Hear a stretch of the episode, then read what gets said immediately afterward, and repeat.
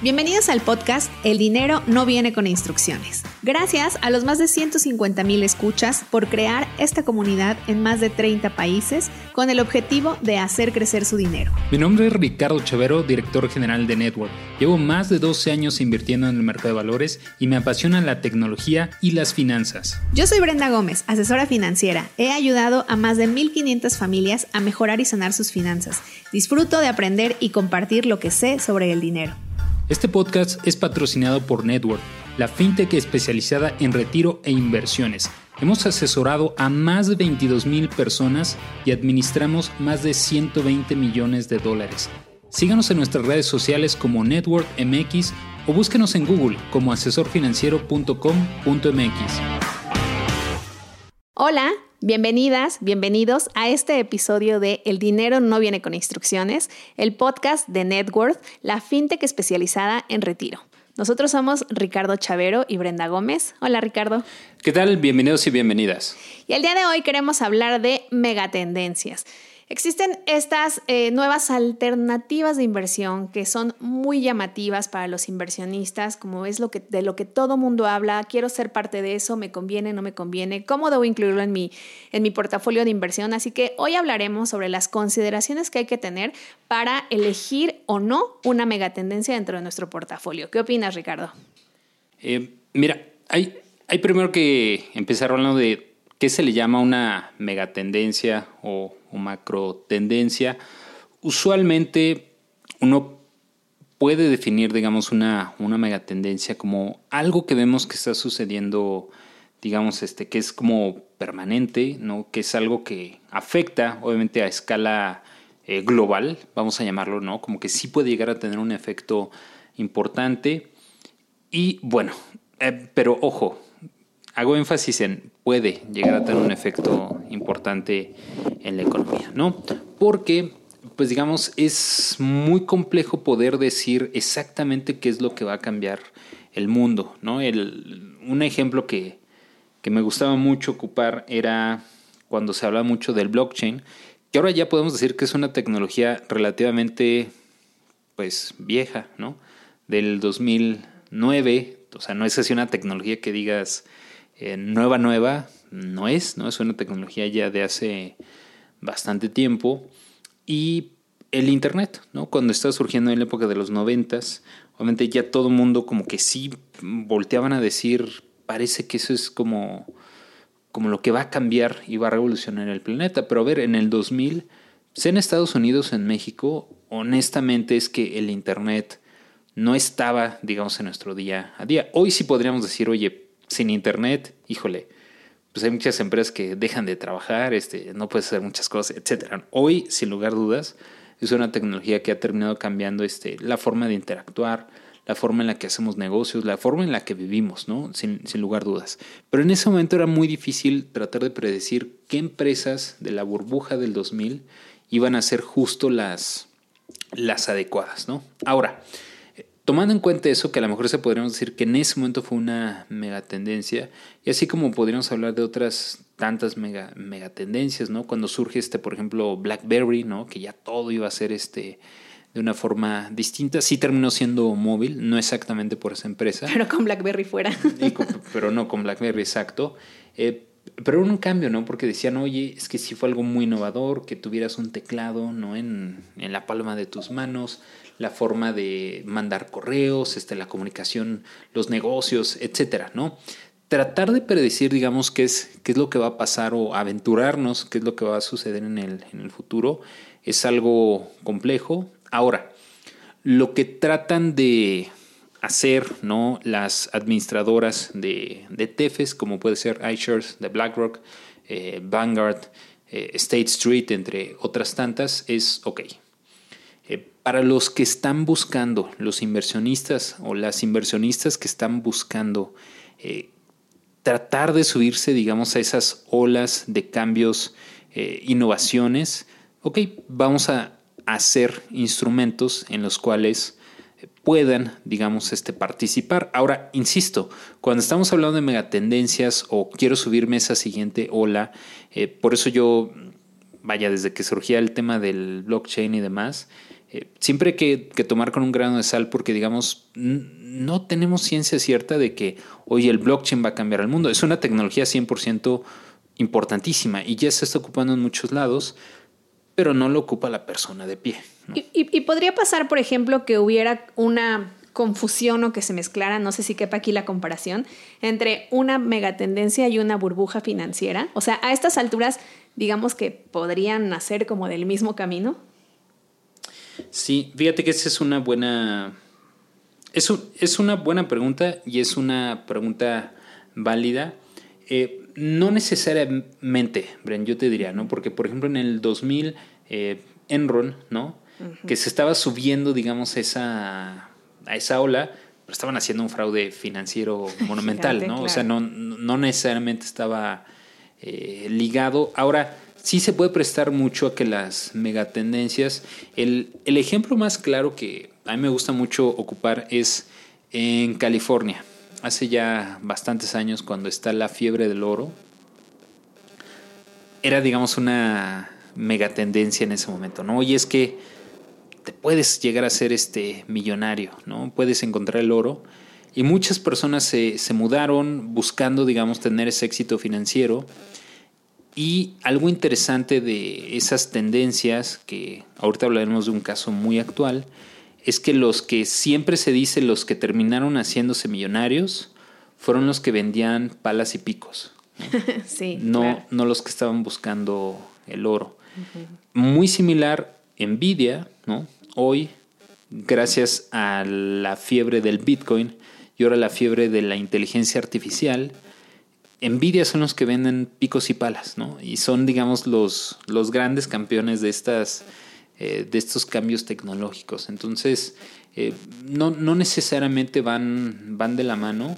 Eh, cuando alguien percibe que hay una megatendencia, pero ahorita veremos que no necesariamente tiene que ver solo con temas tecnológicos, a lo mejor yo diría que es fácil, ¿no? Y eso ya lo habíamos analizado en otra ocasión que... Es decir, no, no necesariamente tienen que ir de, de la mano, pero, por ejemplo, se, presta a que puedan surgir burbujas, ¿no? Tales como la fiebre que hubo de las criptomonedas, que también ya, que ya sabemos, ¿no? Cuando está como toda esa fiebre de algo que puede llegar a cambiar, también sabemos que los, se presta para que los estafadores, ¿no? Ahí se puedan montar esa ola.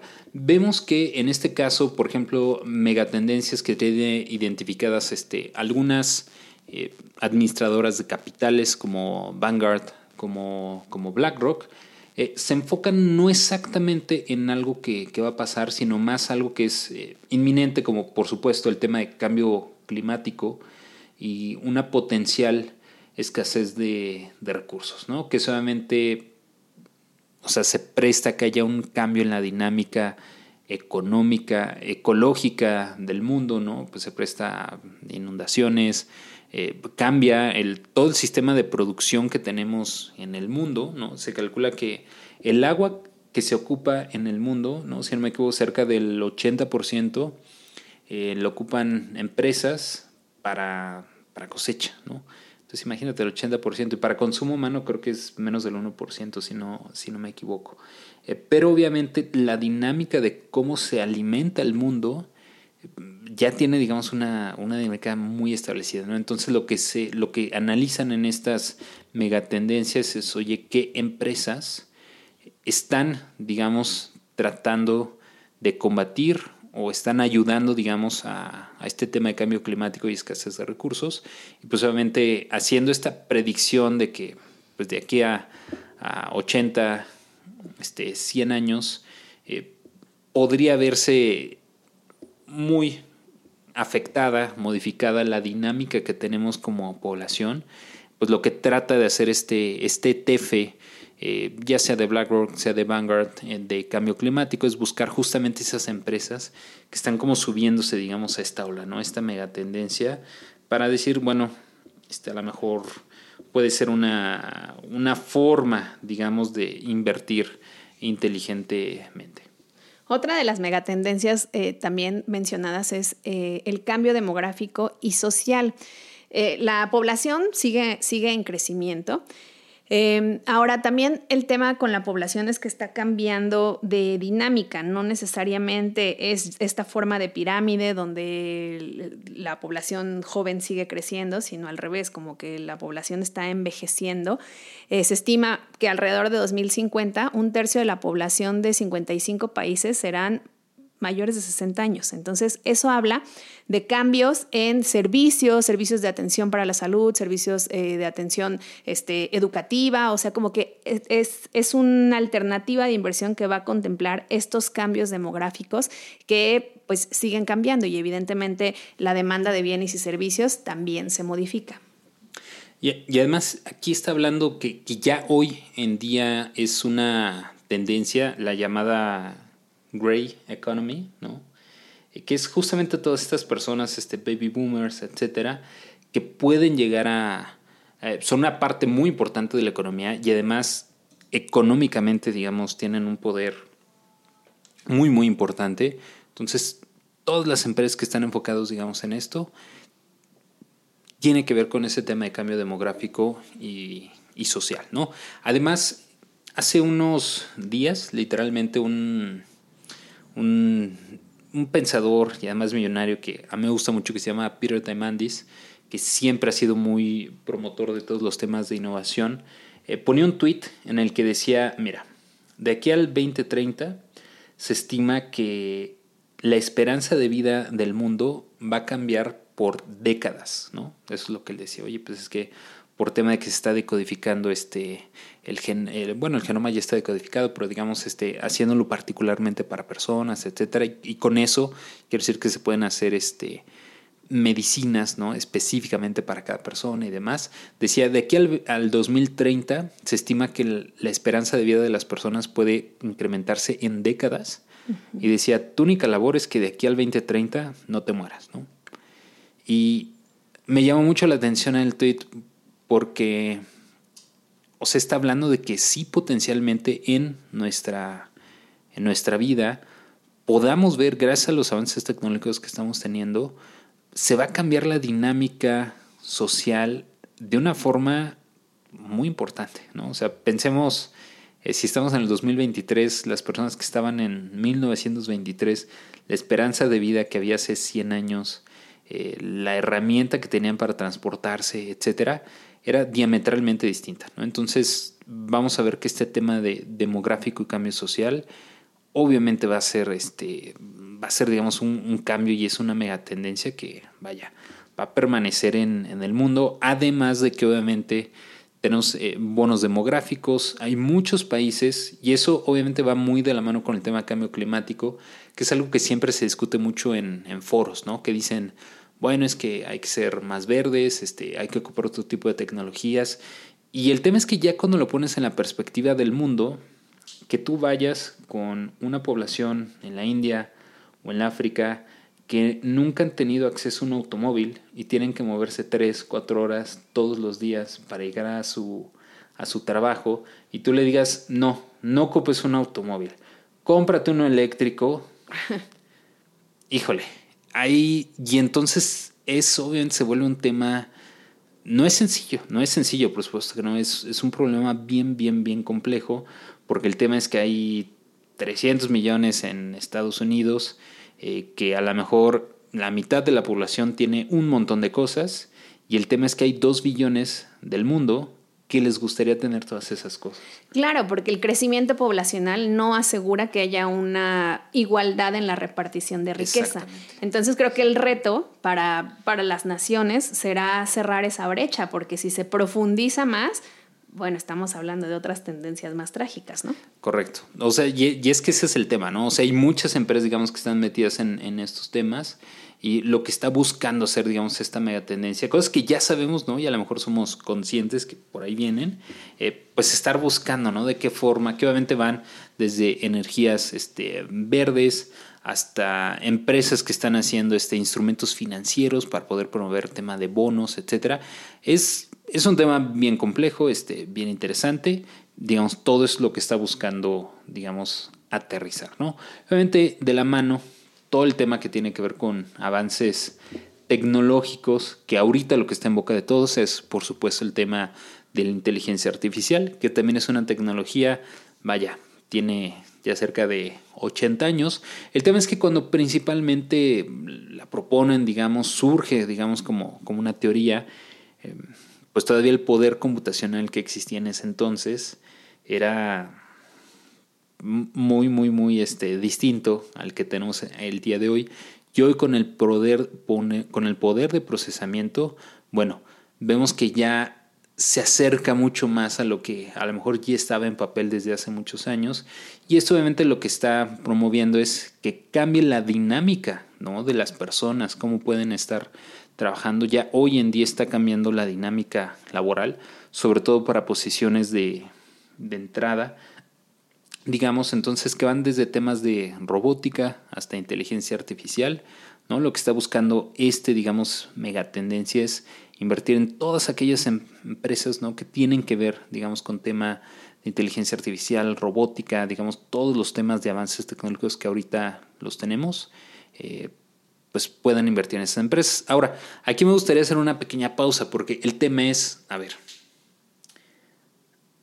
o sea, ¿cómo sabemos que realmente esa tecnología va a ser la que el día de mañana cambie, digamos, este, la realidad es que no lo sabemos, ¿no? Así como hay, hay una analogía que a mí me gusta que eh, dice que la tecnología es la solución a todo, ¿no? Y como, como va la analogía es la siguiente, oye, ¿qué pasa? ¿No? Imaginemos que estamos en un mundo muy, muy limitado, donde la única fuente de alimento es un árbol que tiene manzanas, ¿no? Y, nada más existimos Bren y yo, ¿va? Ok, y hay por ahí unos niños y niñas que, nos dejaron a nuestro cuidado. Ok, y esa es toda la población, ¿no? ¿Y qué sucede? Que solamente tenemos acceso, ¿no? Pues levantamos la mano, tomamos manzanas. ¿Y qué pasa cuando te acabas todas las manzanas que estaban como a la vista, ¿no? Entonces, esta analogía dice, pues tienes dos opciones, ¿no? O empiezas a matar niños o niñas, ¿no? Porque pues ya estás viendo que ya no hay más manzanas. O, o qué haces, ¿no? Y entonces la, la analogía me gusta mucho porque dice, o con tecnología descubres una escalera y ves que puedes alcanzar manzanas que están más arriba, ¿no? Y me acuerdo mucho de un artículo que encontré hace algunos años, que era de 1890, 90 y algo, 1880 y algo, que era The Economist, en el que decía, el mundo se va a acabar cuando ya no tengamos más aceite para ballenas, ya no va a haber luz en el mundo. Y decían, pues sí, porque nos vamos a acabar las ballenas, ya no va a haber aceite y lo que ocupamos para iluminar el mundo, pues es el aceite de las ballenas, ¿no? Era muy lógico, pero lo que pasa es que en ese momento el estatus tecnológico, la iluminación se hacía con aceite de ballenas, ¿no? El tema es que nadie realmente tiene esa bola de cristal de decir, oye, ¿cuál va a ser esa tecnología que si hoy nos preocupamos tanto por el tema de los combustibles eh, fósiles, híjole, realmente cómo podemos saber cuál va a ser ese cambio tecnológico, ¿no? que en los siguientes 100 años, 50 años, y que obviamente todas las energías renovables tienen sus grandes retos, no existen, digamos, los medios de transporte para almacenarlas, para transportarlas, ¿no? las redes eléctricas, etcétera, tienen muchos retos importantes tecnológicos y entonces ahí es donde vienen los grandes retos, ¿no? Oye, ¿qué tecnología es la que va a permanecer? Y cosas más terrenales, pónganse a pensar cuando estaba el, el Blu-ray contra el High Definition DVD, eh, que eran tecnologías que estaban ahí compitiendo y a ver cuál se terminaba quedando. Y se quedó Netflix, ¿no?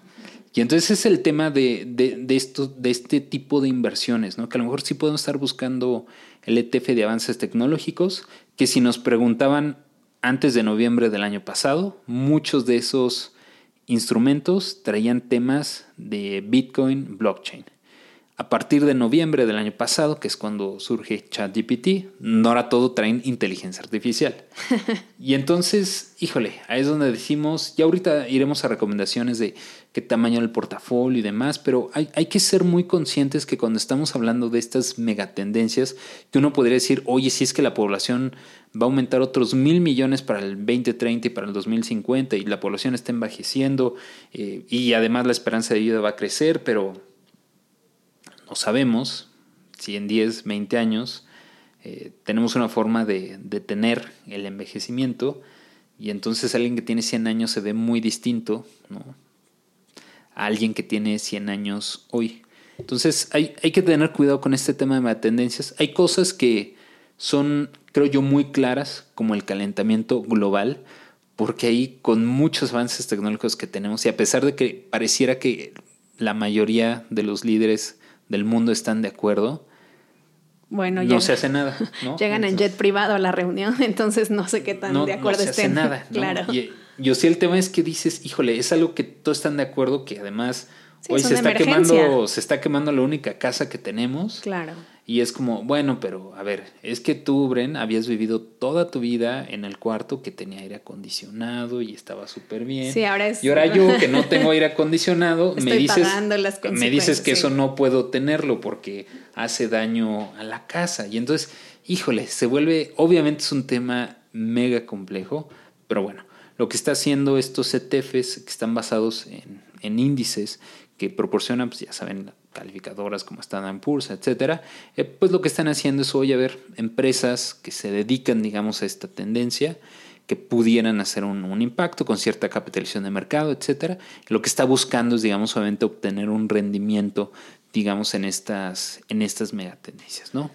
Ahora, es, es muy importante también como considerar que estas megatendencias tienen cierto éxito o aceptación porque la población inversionista también está creciendo. O sea, habemos más personas interesadas en conocer más sobre inversión. Eh, ¿Cómo saber si dentro de mi portafolio eh, puedo incluirlas, me conviene, no me conviene. O sea que no nos dejemos llevar por, este, por ejemplo, no, pues el agua, hay escasez de agua, entonces voy a invertir en agua para que después yo gane por todos los que quieren comprar agua. O sea, no necesariamente ese es el criterio para elegir un activo que voy a incluir en mi portafolio. Ahora, si lo vemos en horizonte de inversión, si lo vemos en el largo plazo, yo quiero hacer una inversión de largo plazo, pues muy probablemente las megatendencias terminen incluyéndose en un índice, este, por ejemplo, Standard Poor's, eh, Nasdaq, o sea, probablemente terminen incluyéndose en ese. Y en el corto plazo, pues sí sigue siendo una inversión muy dinámica, o sea, como de alto riesgo, porque sí, puede ser que tenga un crecimiento exponencial en el corto plazo, pero también puede ser que no. Entonces, por eso eh, hay que estar conscientes que implican otro riesgo y saber cuánto puedo asumir de acuerdo a mi eh, capital disponible para invertir. Pero ese punto es importantísimo, Lo que dices, oye, por ejemplo, está el ETF de energías limpias, que es el ICLN, uno de los tantos ETFs que hay, que es de iShares, ¿no? Y en cierto año pudo dar hasta más del 110%, ¿no? El tema con estas megatendencias es que la volatilidad que pueden llegar a tener, justamente porque, a ver, una megatendencia está tratando de predecir algo que va a pasar en muchos años, ¿no? Y nos estamos tratando de subir antes, digamos, al, tren, no antes de que despegue, pero no necesariamente porque, insisto, a ver, si preguntamos hace 10, 20 años, cuáles eran las megatendencias que veían las casas de bolsa, les puedo garantizar que eran tal vez la única que era igual, era cambio climático, pero eran muy distintas a las megatendencias que se ven hoy, ¿no? Entonces, como bien dice Bren, oye, si a lo mejor voy a traer el 5% de mi portafolio, 6, 7% de mi portafolio, quiero diversificar en, no me gusta ocupar esa palabra, pero apuestas, digamos, que estamos haciendo por el nivel de volatilidad, eh, creo no está mal, ¿no? Considerar eso que sea como una inversión patrimonial, híjole, creo que ahí sí hay que con mucho cuidado, ¿no? Con asesoría de, su asesor eh, financiero o de inversiones, eh, creo que hay que conversarlo, ¿no? Porque realmente sí, el, nivel de riesgo que uno puede estar asumiendo eh, puede ser muy alto, ¿no? Otra de las megatendencias, por ejemplo, es el tema de urbanización, que eso posiblemente todos nos hemos dado cuenta, ¿no? Que pues, están cambiando mucho la dinámica. Y a ver, ahorita vamos a reflexionar eso, ¿no? De decir, oye, pues sí, mucha parte de la población se está cambiando de zonas este, urbanas, perdón, de, rurales, a urbanas, ¿no? Ok, pero de pronto llega eh, pandemia, mucha gente por tema de que se puede hacer home office se regresa, digamos, a zonas rurales. Y aún así siguen creciendo en las zonas urbanas, ¿no? Y se estima, ¿no? Hay muchos estudios que estiman que, pues bueno, principalmente cerca del 50-60% va a vivir en zonas urbanas, ¿no? Entonces, obviamente, pues, quiere decir que van a requerir un chorro de servicios, van a requerir este consumo, infraestructura, etcétera, etcétera, ¿no? Entonces, todas las empresas que proporcionan eso, este, desarrolladoras, constructoras, etcétera, bueno, quiere decir que puede ser una, una potencial inversión interesante, ¿no? Pero insisto, puede ser que cambie la dinámica, ¿no? Y no necesariamente este, tenga que ser así, ¿no? Entonces, estas megatendencias que, que están tratando de predecir lo que puede llegar a pasar más adelante, si bien como estrategia de inversión puede complementar nuestro portafolio, siempre hay que tener en cuenta que es un complemento que puede tener nuestro portafolio. ¿no? Si es la única inversión que vamos a tener, posiblemente no sea la inversión adecuada. ¿no? Ocupar alguno de estos ETFs eh, de macro tendencias, híjole, solo tener eso, pues si solamente queremos tener uno, pues mejor nos vamos o por el Standard Poor's 500 o por el ACWI, que es eh, el equivalente pero del mundo, y listo, mejor nos quedamos con eso porque automáticamente ya vamos a estar invirtiendo en esas megatendencias, ¿no? O en las megatendencias que vayan a cambiar y ya no necesitamos hacer un, un rebalanceo, ¿no? Entonces, sin lugar a dudas, puede ser una forma de complementar nuestro portafolio. Ahora, hay otra cara de la moneda con estas megatendencias, ¿no? Que es desde el punto de vista de marketing, es algo que es muy vendible, digamos, es una historia que, que se puede promover muy bien, ¿no? que a lo mejor el cazabolsero te la puede ofrecer, pero la realidad es que el, el mercado y la industria de los ETFs es sumamente competido en el mundo. Por lo tanto, si yo me dedico a vender agua y de pronto para diferenciarme vendo un agua con un toque de limón y lo ofrezco como algo distinto, híjole, al final del día no hay, eh, no hay estudios, digamos, que, que predigan que estar tratando de hacer estas inversiones de megatendencias pueden llegar a tener mejores resultados en el largo plazo simplemente seguir el índice. Entonces, desde ese punto de vista, si bien puede ser una forma de diversificar, hay varios estudios que indican que posiblemente en el largo plazo no es la mejor estrategia de inversión tratar de ocupar megatendencias, porque al final del día está haciendo lo que un asesor activo o una estrategia activa de administración, ¿no? Estás tratando de atraer capital. De, ver, digamos, para dónde va el viento.